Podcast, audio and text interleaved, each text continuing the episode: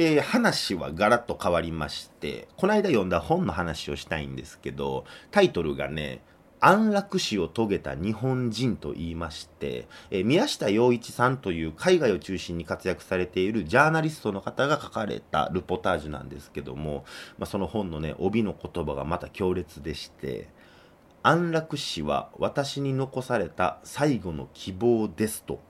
書かれておるんですけども、まあ、簡単にですけどもこの本の内容を説明しますとまあ、この物語はですね、多系統萎縮症という、あの、現在でも発症原因とか治療法が十分に確立されていない、まあ、その体の機能が徐々に失われていく、そんな難病を抱えた、まあ、主人公の女性、皆さんが、まあ、その日本で禁止されている安楽死を実行すべく、その安楽死が法律で認められているスイスに渡るといったそんな話でして、で、まあ、まずこの僕がこの本何がええなって思ったかと言いますと、まあ、主人公の皆さんさんが望んでいたそのありのままを伝えてほしいという思いを、まあ、しっかりと組んでいて、なんか変にね、その美化することもありませんし、で、まあ、その安楽死にはその賛成派、否定派、まあ、様々な意見があるんですけども、まあ、それを感情的ではなく、冷静に指摘する点はしっかり指摘しながらね、その問題提起されている、まあ、それがすごいええなって思ったんですけど、まあ、その一言で安楽死と言いましても、誰でも彼でも、まあ、もちろんですけども、もう死にたいから安楽死してくださいくださいみたいなことは、まあ、もちろんなくてですね、まあ、この本書によりますと、まあ、そのスイスの安楽死団体が安楽死を行う条件として挙げているのが、まあ、4つありまして、それがですね、え1つ、耐え難い苦痛がある。2つ、回復の見込みがない。え3つ、代替治療がない。え4つ、本人の明確な意思があるということでして、まあ、その何度も言いますけども、決して安楽死を肯定するような、そんな内容ではないということは、えー、強く言っておきたいんですけども、で、まあ、その実際にこの皆さんも、まあ、自身のこの選択っていうのは、一つの悪い例であって、人に押し付けないでほしいと、えー、この本のインタビューでも答えて、えー、おられるんですけども、その安楽死を求めるその、えー、精神状態になったっていうのは、もちろんパートナーの有無であったりとか、まあ、家庭環境やったりとかのの自分のバックボーンがあって、ってのそういう決断なんで、まあ、それを誰に否定できるものではないなというのは確かなんですけども、まあ、ただこの安楽死については、まだ日本の医療現場でも本当タブーに近い存在だということで、そしてまあその日本人の性質上、これを認めてしまった場合、果たしてどうなるんだろうかという、まあ、そういう懸念もあったりとかして、まだまだ議論をしないといけない問題であるんですけども、まあ、この主人公の皆さんが本当にその命をとして伝えてくれた姿っていうのは、この問題の議論論を何歩もその前へ進めてくれる、えー、前進させてくれる、えー、そんなことやったのではないかなと、えー、思うんですけども。まあね、言ってその僕がこのラジオで本の概要を説明するだけやったら、なんやねんそれって話になりますから、あくまでその僕が今考える、今の僕の現段階での判断なんですけども、うん、まあそのやっぱもちろんいろんなハードルを超えた上でなんですけども、えー、安楽死はあり派かなと、えー、思ったり、えー、しますね。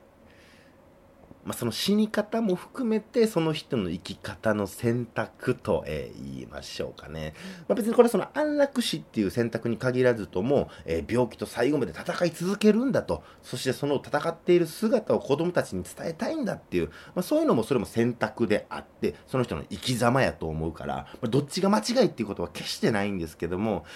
で、やっぱその、それらしいことは、口ではね、いくらでも言えるし、賛成と、その理屈ではそう思ってても、やっぱりその引っかかるのが、残された側の気持ちですよね。うん。ま言うてその自分がもう病気でどうしようもなくなった時に安楽死させてくださいって、えー、医者の方であったりとか、まあ、家族とかにそう直訴することっていうか、まあ、そういう姿はなんとなくこう想像できたりするんですけども、まあ、例えばそれこそも考えたくもないですけども自分の母親が安楽死させてくれって、えー、僕とかに言ってきたとしたら、まあ、それをどう受け止められるかっていうか受け止められないですよね全力で止めるもん僕絶対に。やっぱその勝手な都合、まあ、勝手な都合というか、うんかもしれんけども、どんな姿であっても、一日でも長く生きてほしいなって、そんなこと思うから、うーん、まあそんな本当にまだまだ議論する余地があり、えー、人それぞれいろんな考え方があると思うので、えー、皆様はいかがお考えでしょうか？ある晴れた日曜日団地の集会場へちゃんを迎えに車がやってきた運転手さん運転手さん静かに運んどくれよ。そいつに乗っているのはおいらのばあちゃんさ。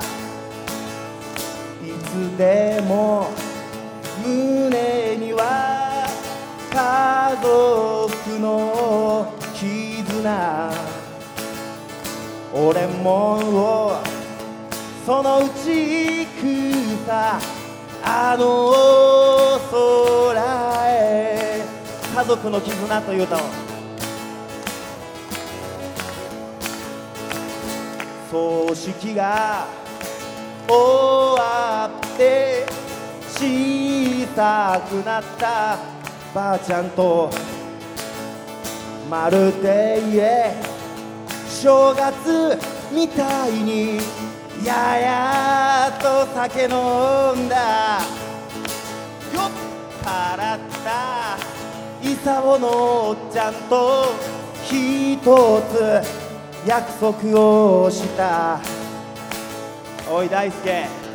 順番だけは守らなあかんぞ。親より先に死んではならん。いつでも胸には家族の絆。俺もそのうち行くさあの空へ。ばあちゃんばあちゃん天国から見てるかい。俺今日こんな温かいお客さんに恵まれて楽しく歌ってるぜ。神田おいえ With a circle being broken by and by, Lord, by and by. There's a better on my way in the sky, low in the sky. いつでも胸には家族の絆家族のもそのうち行くさ俺も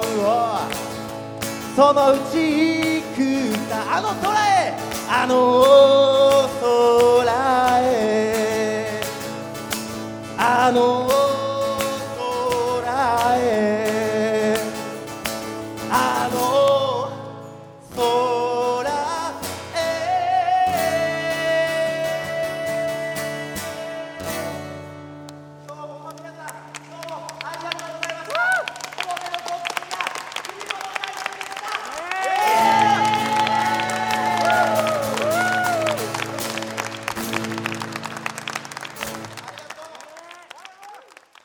聴きいただいたのは私文本大輔で「家族の絆」でした。というわけで、えー今日ご紹介したこの本安楽死を遂げた日本人なんですけども少し前になりますけどもその NHK のドキュメンタリーでこの同じ主人公の皆さんを取材したものがオンエアされてましてほんまテレビでここまで突っ込んだことしてええのって本当衝撃を受けたんですけど僕も見てね、まあ、僕もこのテレビきっかけで、えーこの本購入したという、まあ、そういう経緯なんですけども、まあ、ぜひこちらの方も合わせて見ていただけるとよりそのつかみやすいかなってそんなことを思ったりします。まあね、その反響の大きかったものなんで、まあインターネットの海を潜れば、どっかしらに映像が漂ってたりするんじゃないですか？あんま言えへんけど。うん。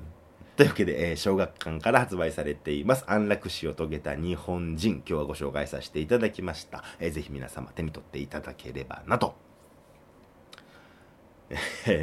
え前半ね、アイドルのフェスに行く、そんな話から、えー安楽死についてと、えー今週も振り幅えぐめでお送りしてきましたけども、まあ明日は私がこういったその全ての出来事を吸収して、えーそして表現をする場、そう、ライブが、ありまして、さすがにこの安楽死の是非をステージから通ったりとかせえへんけども、まあ、元クルネコチェルシーのギターである沢隆二の企画ライブに、え出演させていただきます。え場所は新宿レッドクロスということで、でえーこの日は僕と沢のバンドのフェアリーブレンダー、そしてゆかりバレンタインさんとのスリーマンライブになっておりまして、3人ともその神戸出身の同郷でして、ゆかりちゃんはね、高校生の時のあの子が、昔ザ・ディムってバンドをやってて、僕そのバンドすごい好きやったんで、まあ、久々にこう一緒にやるということですごい楽しみなんですけども、えー詳しくは僕のオフィシャルサイトをご覧ください。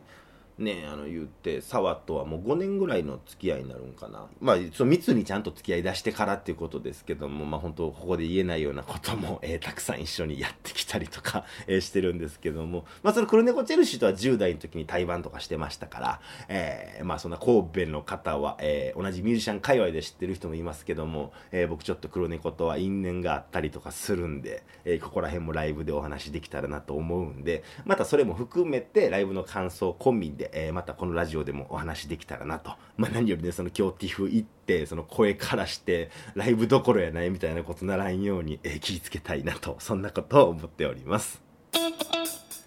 ということで、えーそろそろエンディングのお時間です。あの前々からなんとなく気ぃついておった、えーことではあるんですけども、まあ、この番組のタイトル文本大輔の「フォークス」と言いますよね。